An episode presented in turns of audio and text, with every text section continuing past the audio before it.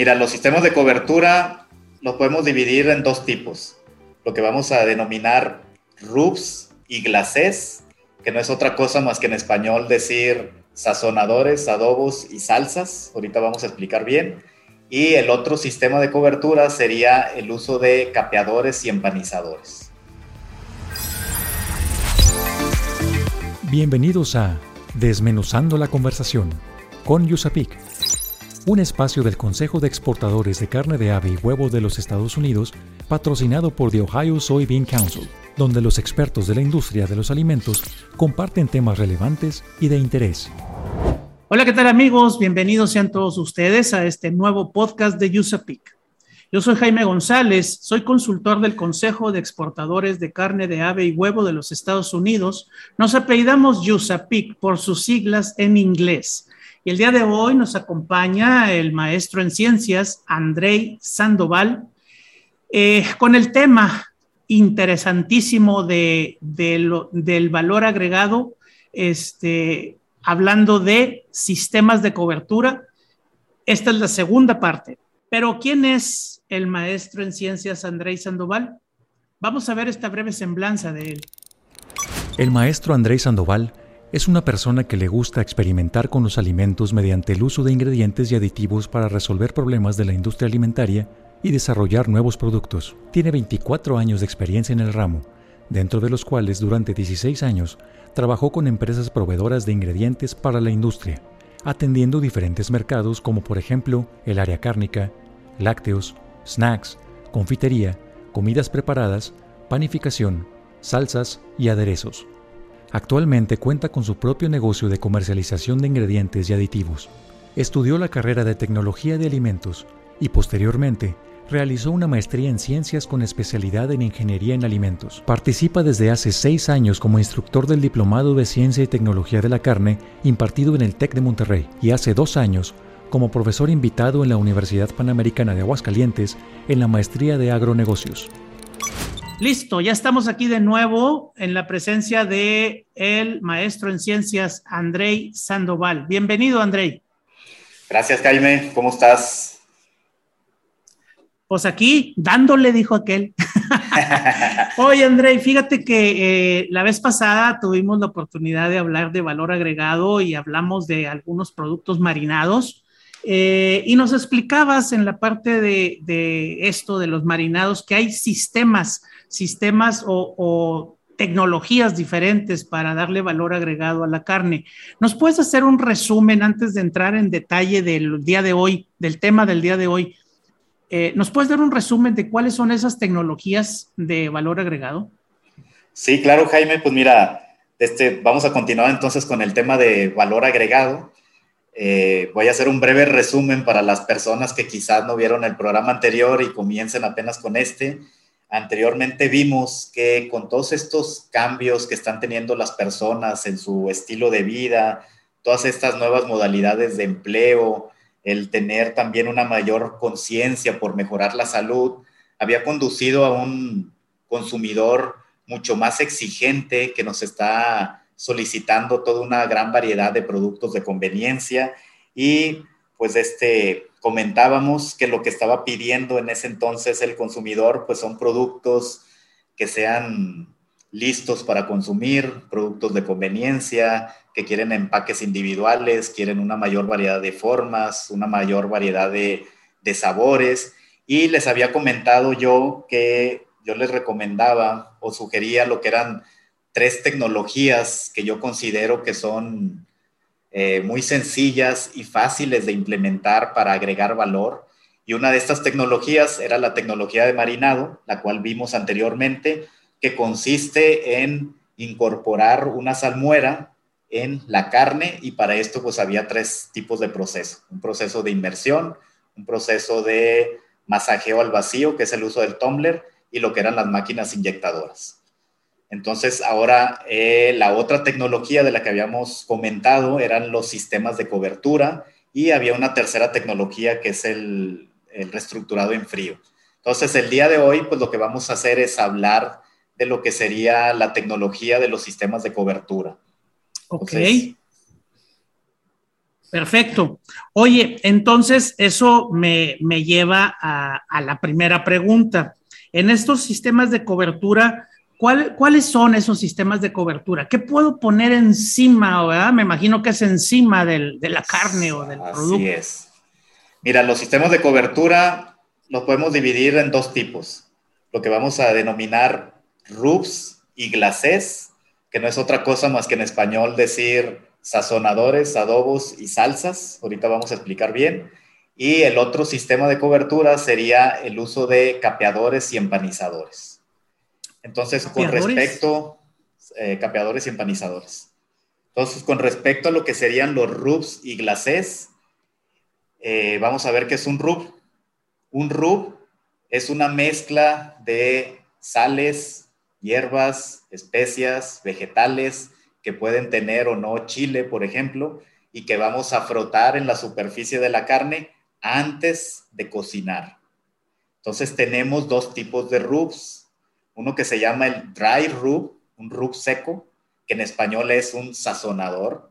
O sea, es un producto en polvo que es la mezcla de sales, hierbas, especies, vegetales, con o sin chile, y que se añaden a la carne antes de cocinar y es para cocinar rápidamente. Se lo pones a la carne, el sazonador, y metes a la plancha o metes al asador y está listo para cocinar. Luego tenemos lo que se llama el wet rub, que es un rub húmedo.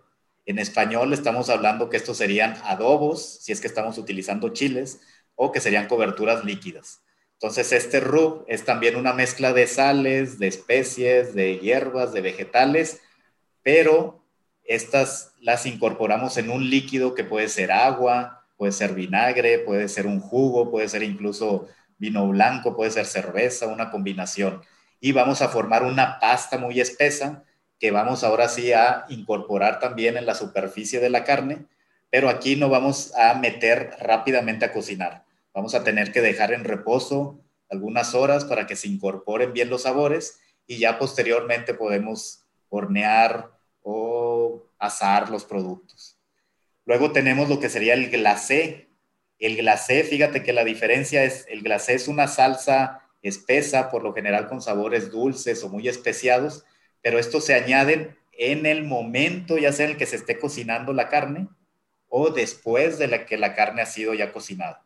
Los rubs son antes de cocinar, el glacé es, es durante la cocción o después de la cocción. Entonces aquí los glacés típicos, pues es la salsa barbecue, son estos aderezos honey mustard o son las salsas agridulces, las salsas tamarindos, las de mango, etc. Entonces eso es lo que sería un sistema de cobertura, lo que son rubs y glacés. ¿Quieres que ahondemos un poquito más de cómo se aplican? Dale, dale. Está bien interesante esto. La aplicación de este tipo de productos, lo que son los sazonadores, pues son de forma manual. Es el sazonador en polvo y lo que sería el rub húmedo, que son los adobos, pues se hacen con los mismos equipos, se pueden hacer manuales o se hace con el mismo equipo que se utilizaba para marinar. Por eso en ese entonces habíamos dicho que cuando estábamos revisando la de valor agregado de marinado, que se complementaba con el sistema de marinado, porque podemos utilizar el mismo tumbler para incorporar los adobos o el mismo sazonador en, en seco, que podemos utilizar para aplicar estos rubs. Entonces, pues básicamente es eso, o sea, el equipo puede ser manual o puede ser usado en un tumbler. Oye, ahorita que hablabas de los rubs, eh, pues yo he visto muchos sazonadores en el supermercado, hay muchas marcas, muchos tipos, eh, y luego dice sazonadores para pescado, sazonadores para carne, sazonadores para pollo. O sea, ¿cómo sabes qué debe de llevar cada uno? ¿No es lo mismo, no es sal para todo o cómo? Sí, pero mira. ¿Cómo diferencias? Mira, ahí, ahí básicamente es también mucho marketing, ¿no? Eh, hay, hay sazonadores que sí son más adecuados para un tipo de músculo. Por ejemplo, los, lo que es la carne de pollo, la carne de ave, la carne de cerdo, incluso el pescado aceptan como que más tipos de perfiles de sazonadores, a diferencia de la carne de res, que está como que un poquito más limitado a los sabores que acepta. Pero muchas veces son tú ves todo ese tipo de, sabores, pero porque son perfiles que a lo mejor quedan más, que los diseñó un chef y que ese perfil de sabor es más adecuado para usarlo en pescado, por no sé, por algún tipo de especies o de vegetales. y hay otros que se diseñaron especialmente para pollos o para cerdo y que obviamente cada perfil está mucho más ad hoc al tipo de proteína que estás consumiendo. Pero tú puedes utilizar muchas veces un sazonador de pescado en uno de pollo y te vas a ver rico el producto y no vas a tener ninguna diferencia.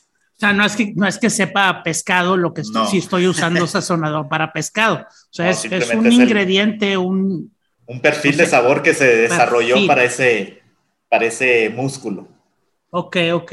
Pero yo, por ejemplo, nosotros tenemos ahí algunos sazonadores que los vendemos de forma indistinta, ya sea para, para pescado, pollo y cerdo. Ahí son tres perfiles, como que esas carnes se prestan a combinar los mismos perfiles de sabor. Y van a saber diferentes, obviamente, ¿no? Por el tipo de músculo.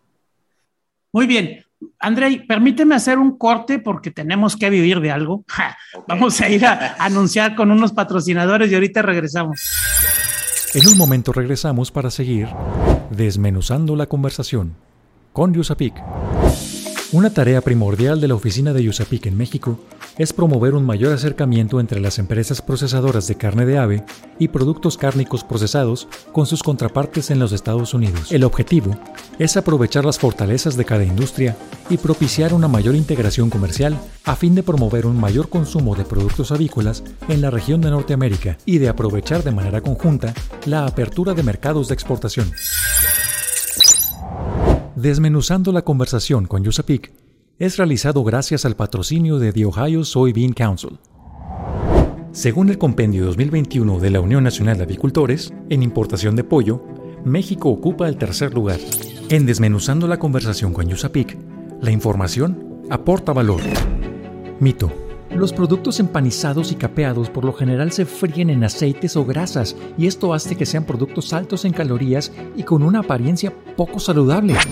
Continuamos con este interesante tema. Estamos desmenuzando la conversación con Yusapik. ¡Wow! Ahora resulta que si es cierto, Andrei, todos los, los empanizados que metes a las freidoras, pues van a agarrar bastante aceite, mucho, mucho carbohidrato, ¿no? Mucha grasa, ¿no? Mucha grasa. Luego, ¿no es cierto? Sí es pues, cierto. No, mira, sí es cierto en los productos ya que tienen hace rato, pero ya se están trabajando actualmente con muchas tecnologías para hacer que los productos empanizados y capeados sean mucho más saludables. O sea, ¿Cómo? En, en, primera parte, mira, se está trabajando mucho en lo que es la reducción de grasa, en lo que serían los componentes del sistema de cobertura se, por ejemplo, se están utilizando algunas soluciones de proteína o soluciones de gomas o soluciones de almidones que son altos en amilosa, que se rocían, por ejemplo, a los productos antes de empanizar. Y estas soluciones van a permitir que durante el proceso de freído se reduzca lo que es la absorción de aceite. También hay otras gomas que son ahorita las de pues las que funcionan todo, mucho mejor y estas se aplican en lo que sería en el váter y en el preempanizador. Ahorita más al rato vamos a platicar qué son esto del váter y el preempanizador. Hay una goma que se llama metilcelulosa y otra que se llama hidroxipropil metilcelulosa. Estas gomas cuando las metes ahí en el capeador o en el váter y metes a freír el producto, estas gomas van a solidificar y van a impedir que salga agua cuando el agua sale de un producto freído, es ocupada por el aceite. Entonces, esta goma, como se va a solidificar, no va a salir agua, entonces no va a haber espacio para que eh, el producto absorba aceite. Entonces, estamos hablando que estas gomas logran una reducción hasta de un 40% en la absorción de aceite. Entonces, esta es una de las partes en las que se está trabajando. Otra es que ya no se haga el freído de los productos totalmente. Antes era, le llamaban fully cook, o sea, se cocinaba totalmente en, en aceite. Ahora lo que se hace solamente es un prefrito, solamente fríes durante algunos segundos, nomás para fijar lo que sería el sistema de cobertura, pero no cocinas la carne. Ya el cocinado lo haces en un horno. Entonces con esto ya reduces también eh, absorción de aceite. Y si lo combinas con el paso anterior, pues todavía tienes menor absorción de aceite. O sea, perdóname, si yo, si yo compro en el autoservicio o en, o en un club de precios, este, compro un, paquete de productos empanizados eh, precocidos o, ya cocidos, ya están crujientes, ya están doraditos. Nada más lo voy a meter al, al horno, por ejemplo, 20 minutos, 15 minutos y se terminan de cocer. Así es. A eso te refieres. Y ya no le estás metiendo aceite. Exacto. O sea, ya, ya te puede vender el productor, te puede vender los productos nada más prefritos para que tú los termines en horno, o ellos te pueden vender ya el producto para que tú nomás termines en calientes en microondas y ya está prefrito y terminado en horno también con menos aceite. Pero, pero, el pero ese producto que estoy comprando de esa manera ya está prefrito o cocinado con esos aditamentos o con esas tecnologías que me estás comentando. se, pueden, se pueden combinar, o sea, una, una es el tratamiento nada más de prefrito y terminado en horno, y el otro es el uso de gomas o proteínas en los sistemas de cobertura. Puede ser que el procesador esté combinando ambos, o puede ser que nada más esté haciendo el prefrito y en otros productos esté usando aditivos. Hay otra forma también, ahorita por ejemplo están a nivel industrial lo que son los hornos de alto impacto o son hornos de convección, que a nivel casero pues son estas las air fryers, las freidoras de aire, ah, sí. que lo que hacen es, es lograr la misma textura o la misma crujencia de un producto empanizado que ha sido frito en aceite, se logra una crujencia similar en este tipo de hornos sin utilizar aceite o con una cantidad de aceite muy pequeña. Entonces puedes lograr tener varias combinaciones ahí tú de, de productos para ayudar a reducir la absorción de aceite, también para que estos productos sean más saludables. Se están utilizando ya también harinas de grano entero, por ejemplo, donde tú puedes utilizar ya una harina que contenga fibra, que tenga germen. Se están diseñando también productos libres de gluten, donde ya también quitas todo lo que es harina de trigo o empanizadores de, hechos a base de trigo y utilizas harinas de arroz, harinas de papa o harinas incluso de chícharo, de lentejas, garbanzo, lo que sea, y pudieras empanizar incluso con granos, semillas o nueces para hacer productos mucho más atractivos y más saludables. Entonces hay mucho trabajo que se está haciendo para hacer de estos productos que sean con menos aceite y con una percepción más, más saludable, más nutritivos, altos en fibra, incluso altos en proteínas también. Wow. Oye, André, estamos hablando de empanizadores. Estamos hablando de empanizar o capear. Tengo que confesar. Fíjate que cuando, cuando yo he hecho pollo, pollo empanizado, pollo este, tipo KFC, por ejemplo, este, siempre se me, se me cae la cobertura cuando, con la piel, o sea, trato de dejarlo con piel y a veces digo, no, le voy a quitar mejor la piel porque se, como quiera se me va a caer. Entonces, ¿cómo hacer para que una cobertura de, o un empanizado no, no se le caiga el pollo, por ejemplo, en la pierna, que no se le caiga la piel? Que no se venga con, con uno, que no me salga fea. Sí, que no se te vaya, que no se vaya. Mira, cuando vas a trabajar piezas de pollo con piel, lo más recomendable es hacer lo que se llama un escaldado. Un escaldado es un tratamiento térmico en donde vas a meter la pieza, ya sea de pollo o el pollo entero, como quieras, o el pavo, lo vas a meter en agua a una temperatura entre 60 a 65 grados centígrados y dependiendo del tamaño de la pieza va a durar ahí en el agua desde 40 segundos hasta dos minutos. Y esto va a permitir que se elimine de la piel la cutícula. Y al eliminar esa cutícula, entonces ahora sí tú vas a poder capear o empanizar tu producto y vas a tener una mayor adherencia de tu producto empanizado en, ese Esa cutícula, la cutícula está entre la piel y la carne o encima de la piel hacia el Es encima de la piel, das cuenta que es, es, la piel de pollo, pero nosotros no vemos que en la piel de pollo hay una pequeña película que es una cutícula y eso no te permite que, que se pegue muy bien el, sistema de empanizado. Entonces, cuando con el agua caliente se diluye y ya queda una superficie un poco más rugosa en la piel y va a permitir que, que los demás ingredientes del sistema de empanizado se peguen mejor en la, en la piel y no se desprendan a la hora de freír. Ah, pequeño truco. Así. Ah, Exactamente, ya sabes, para la otra, mete ahí tus piezas ahí. Entonces, pongo agua a hervir, la dejo que esté en ebullición. 60, 65 grados, porque no vamos a cocinar el pollo, nomás Ah, ok, ok, ok. Y luego entonces en una canastilla pongo las piezas de, pollo y, las, las sumerjo. Las sumerges ahí un unos minuto, segundos, minuto y medio, una cosa. 40 segundos, un minuto. No los vamos a cocinar, nomás es eliminar la cutícula. Luego eliminas ahora sí totalmente el, el, agua. líquido lo más que puedas. Lo, lo seco con una servilleta. Lo puedes secar y ya después con esa misma humedad vas a meter primero en, en harina a ver, a ver, así que platícame, platícame bien cómo es el sistema de, empanizado, o sea, cuál es la mejor forma de empanizar, ya que te tengo aquí, pues de una vez, ¿no? Pues mira, precisamente ya habíamos hablado del primer sistema de cobertura, que eran los rubs y los glacés. El siguiente sistema de cobertura, pues son los capeados y los empanizados.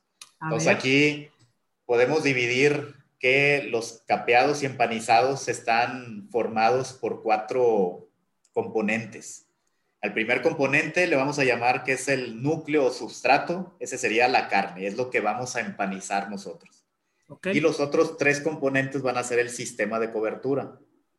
Entonces, el primer componente del sistema de cobertura se le llama predos o preempanizador. Aquí básicamente es un componente seco y el ejemplo número uno pues es la harina de trigo o puede ser almidón de maíz. El siguiente componente, el segundo componente se llama váter o capeador. Es un componente húmedo. El ejemplo más sencillo aquí, pues es el huevo, que es el que se utiliza principalmente como váter, pero también podemos preparar otros váteres donde vamos a utilizar harina de trigo, almidón y agua. El tercer componente... Como, un atolito. Como, un atolito, de cuenta, exactamente. Ok. El tercer componente sería el empanizador, que es un componente seco, que va a ser el, que va a dar ya la apariencia final a tu producto. Y aquí estamos hablando como ejemplos, es pues el pan molido o las, los cornflakes molidos o la galleta molida o podemos conseguir otro tipo de texturizados extruidos con diferentes colores, texturas, etc. Entonces, ¿en qué consiste este sistema de empanizado? Te lo voy a explicar cómo sería en forma artesanal. Órale. Fíjate que agarro un filete de pechuga de pollo. Entonces lo que tengo que hacer es primero enharinarlo por los dos lados, que quede presionando con las manos, que quede bien cubierto de harina el filete de pechuga. Inmediatamente después lo meto un baño de huevo, que sería el segundo componente, que es el váter. Saco de este váter y meto ahora el empanizador, que es el tercer componente, que pueden ser las migas de pan o migas de galletas. Presiono bien estas migas de galleta para que se adhiera muy bien a la superficie de la carne. Y ahora sí ya tengo mi producto empanizado crudo. Entonces, posteriormente, pues ahora sí ya puedo aplicar yo ya sea el freído o puedo hacer un prefreído, como habíamos hablado, y después terminado en horno, etcétera, etcétera. Una vez, una, una vez, perdóname, una vez vi, vi a un chef que, que al, al, pan molido le puso especies. Ajá. O sea, para darle un sabor diferente, me sí, imagino. De hecho, de hecho, tú puedes en cada uno de los sistemas de en cada uno de los tres componentes del sistema de cobertura, habíamos dicho que tienes predos, tienes el váter y tienes el empanizador. Ajá. Entonces, eh, mi sugerencia es que las especias y los sabores quedan mucho mejor en el predos porque están protegidos del proceso de freído, del horneado, en donde se pueden perder ahí se los sabores. Se quedan junto a la carne. Se quedan junto a la carne, exactamente. El segundo punto donde puedes añadir los sabores es en el váter. O sea, al váter también le puedes añadir especias o otro tipo de sabores y vas complementando también el producto. Y si quieres en el empanizado, se pueden añadir sabores. Entonces tú puedes añadir sabores en las tres las tres capas. componentes y pues obviamente vas a tener diferentes sensaciones al estar mordiendo el producto. Entonces es con lo que se puede jugar con este sistema de coberturas con diferentes sabores en cada una de las capas. Muy interesante porque fíjate, entonces a, la harina se le puede poner eh, pimienta, por ejemplo. Y luego al váter se le puede poner, no sé, algún otro ingrediente, comino o este... cerveza. Hay gente que le pone cerveza porque es spongy de sabor. Cerveza, mira qué buena idea. qué buena idea. Y luego le, al pan, ¿qué le pones? Y el pan, pues alguna paprika o alguna cosa así. No, o, puedes conseguir un pan un pan, a lo mejor que ya te lo hayan hecho un pan a las hierbas finas y luego lo mueles. Pan, pan que ya tiene ah, sí es cierto, un pan de esos artesanales que lo dejas secar. Lo dejas secar, lo mueles y lo utilizas como empanizador. Y, puede, y puedes complementar ese empanizador, a lo mejor moliendo también almendras, cacahuates y lo revuelves con ese pan y empanizas con eso. ¡Wow! Oye, qué interesante. Perfecto. Oye, entonces eh, ya tenemos que es el marinado y capeado, perdón, empanizado y capeado. Ah, Luego, el capeado, la única diferencia que se me olvidó ahí mencionarte es la diferencia del capeado con el empanizado es que solamente vamos a utilizar dos componentes del sistema, el predos o el empanizador y el váter. Y el váter va a ser la textura final ya del producto. Son estos productos este esponjosos, con una textura mucho pero más Pero ese váter entonces, Andrei, tendría que ser algo, no sé, como una espuma, como, como un, huevo batido, por ejemplo, que se haga, que se haga como, como merengue, como esponjado. Lo que haces es que, lo que haces ahí es que el váter, puedes utilizar una mezcla que traiga ya sea huevo, agua, harinas, pero lo que vas a hacer, vas a meter agentes leudantes. Los agentes leudantes son los que te van a provocar que por ejemplo en el pan que haga que esponje, entonces tú vas a meter ahí un agente leudante, puedes meter incluso la cerveza, actúa como agente leudante, pero ese váter es muy espeso, eso tienes que prepararlo antes de cocinar para que no se pierda todo esa, ese gas que se está formando ahí. Y metas la pieza en este váter inmediatamente a cocinar y durante el cocinado va a esponjar todavía más el, el capeador. Wow. Bueno, eh, en este momento, André, tengo que hacer una pausa más para, para ir con nuestros patrocinadores y regresamos en un ratito, ¿me permites? Me parece bien. En un momento regresamos para seguir desmenuzando la conversación con Yusapik. Visítanos en www.usapic.org.mx para que conozcas más de nuestra organización. Además encontrarás información de la industria, productos, recetas, eventos, actividades y el compendio de importación. Recuerda www.usapic.org.mx. USAPIC se escribe U-S-A-P. E C.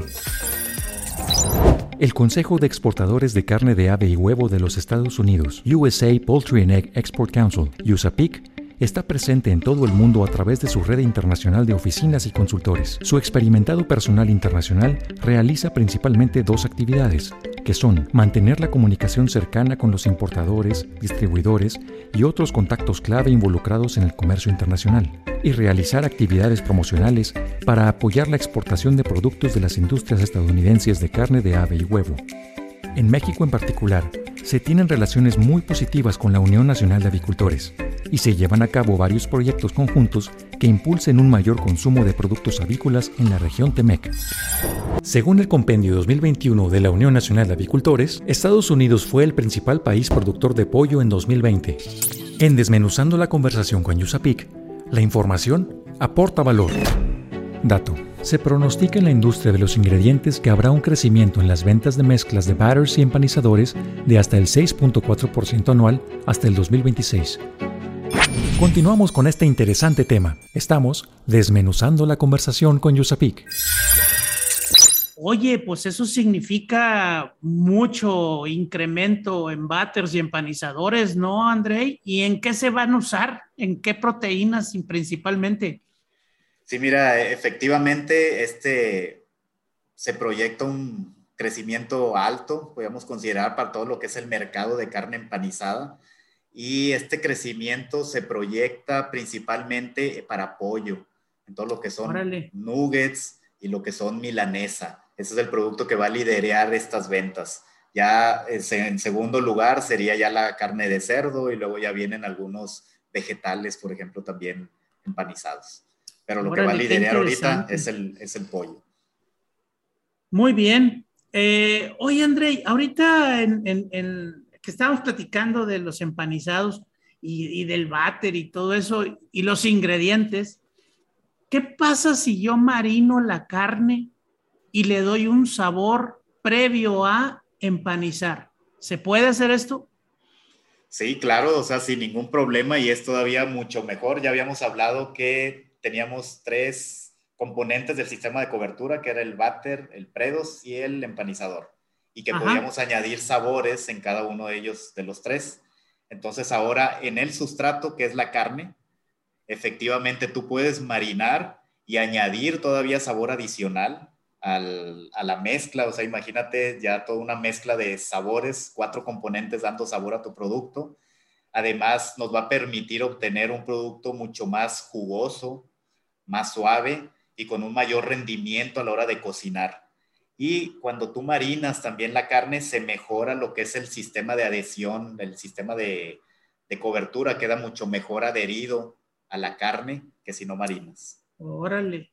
Oye, qué interesante, ¿no? Pues entonces hay que marinar antes de empanizar, para que quede más rico y más adherido. Mejor. Exactamente. ¿Si se puede qué? Si se puede, pues queda mucho mejor. Ah, claro, ¿no? Pues interesante. Puedes, puedes, marinar tu pollo antes de hacer tu tipo Kentucky. ok. Oye, oye, pues qué padre entonces está eso de, que el reto más importante para el uso de los empanizadores, pues es que no se despeguen, no se caigan, no se nos caiga el empanizador de, la, carne que, que, acabamos de empanizar. Pero entonces debe de tener una función importante cada uno de estos elementos, ¿no?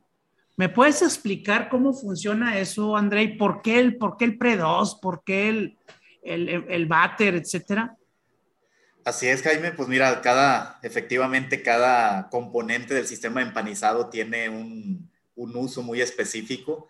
Por ejemplo, ya habíamos comentado que el predos o preenarinador, pues es un componente seco, tiene una, una granulometría muy fina y es por esto que estamos utilizando ya sea harina, puede ser almidón, puede ser incluso el pan molido o galleta molida, pero en una miga muy fina.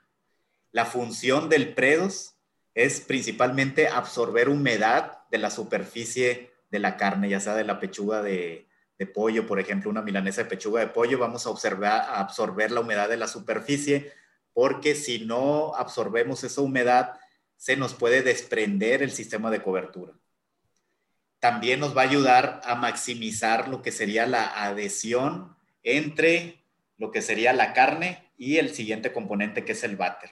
Haz de cuenta que el predos va a ser como un pegamento entre el, entre el váter y la carne. Ok. Entonces, pues lo que hace el predos es simplemente que si la, si la superficie de la pechuga es así muy lisa, cuando tú aplicas harina, estás creando una superficie mucho más rugosa que vas a hacer que se, se adhiera mucho mejor el siguiente, la siguiente cobertura que es el capeador. Y como habíamos comentado, pues nos sirve también para acarrear algunos sabores. Podemos meter especias, hierbas o sabores en el predos y van a estar mucho más protegidos ahí durante el proceso de freído o de, o de la cocción. El váter, entonces ya habíamos visto también que era una, una suspensión líquida, como una especie de atole, que podemos utilizar huevo o podemos hacer una mezcla nosotros de diferentes ingredientes, que puede ser harinas, almidones o determinados tipos de proteínas, y vamos a usar para cubrir la carne y lo que va a funcionar ahora el váter va a ser la siguiente capa de adhesión, va a ser el pegamento para el empanizador. Antes era el predos, era el pegamento para el váter, ahora el váter es el pegamento para el empanizador. Entonces, la función del váter es servir como un adhesivo, nos va a servir también para acarrear o dar sabor también dentro del producto. Con el váter también podemos jugar con las texturas, aquí podemos hacer que el producto sea también mucho más crispy o más crujiente y podemos jugar también con la apariencia, o sea, modificar los colores también en el váter para hacer productos más atractivos. Y en tercer lugar, pues tendríamos el empanizador. El empanizador, pues como ya habíamos comentado, son productos que están elaborados a base de cereales que son horneados, son secados y son molidos. O sea, estamos hablando de pan, estamos hablando de galletas, los vamos a moler. de maíz. Hojuelas de maíz. O se pueden hacer también algunos crustos que son horneados en diferentes formas, con diferentes colores, diferentes texturas o crujencias. Vamos a poder utilizar como empanizadores, como ya habíamos comentado también, lo que son granos, semillas o nueces. La función del empanizador pues va a ser básicamente dar el acabado final, o sea, la apariencia, que se vea el color, que se vea el realce, eh, la textura, jugar con esa textura que le gusta al, consumidor, que sea o más crispy o más crujiente, nos va también a proporcionar sabor, porque quedamos también que se pueden diseñar estos productos o estos empanizadores con sabor y complementar pues todo lo que es el, el sistema. Entonces, obviamente todo esto tiene que estar bien diseñado, hay que presionar, una parte también importante es presionar siempre el sistema ya sea con las manos, si estás haciendo a nivel manual, o en el, en, el área industrial, pues existen algunos rodillos que hacen este efecto de, de, presionar el sistema de cobertura sobre la carne para que quede bien adherido el, el sistema. Entonces también hay diferentes ingredientes, por ejemplo, dentro del váter para ayudar a que sea todavía mucho más adhesivo. Eh, se juega con los almidones, los almidones tienen algunas reacciones con las proteínas de la carne que permiten también una mayor adhesividad y que el sistema pues quede mucho más pegado a la hora del freír, del freído, perdón. Oye, André, una pregunta. Eh, me ha tocado, así como se me ha caído la cobertura de, de, la piel del pollo, también me ha tocado que a veces se me queda, o sea, ya terminé de cocinar, pero ¿qué es mejor?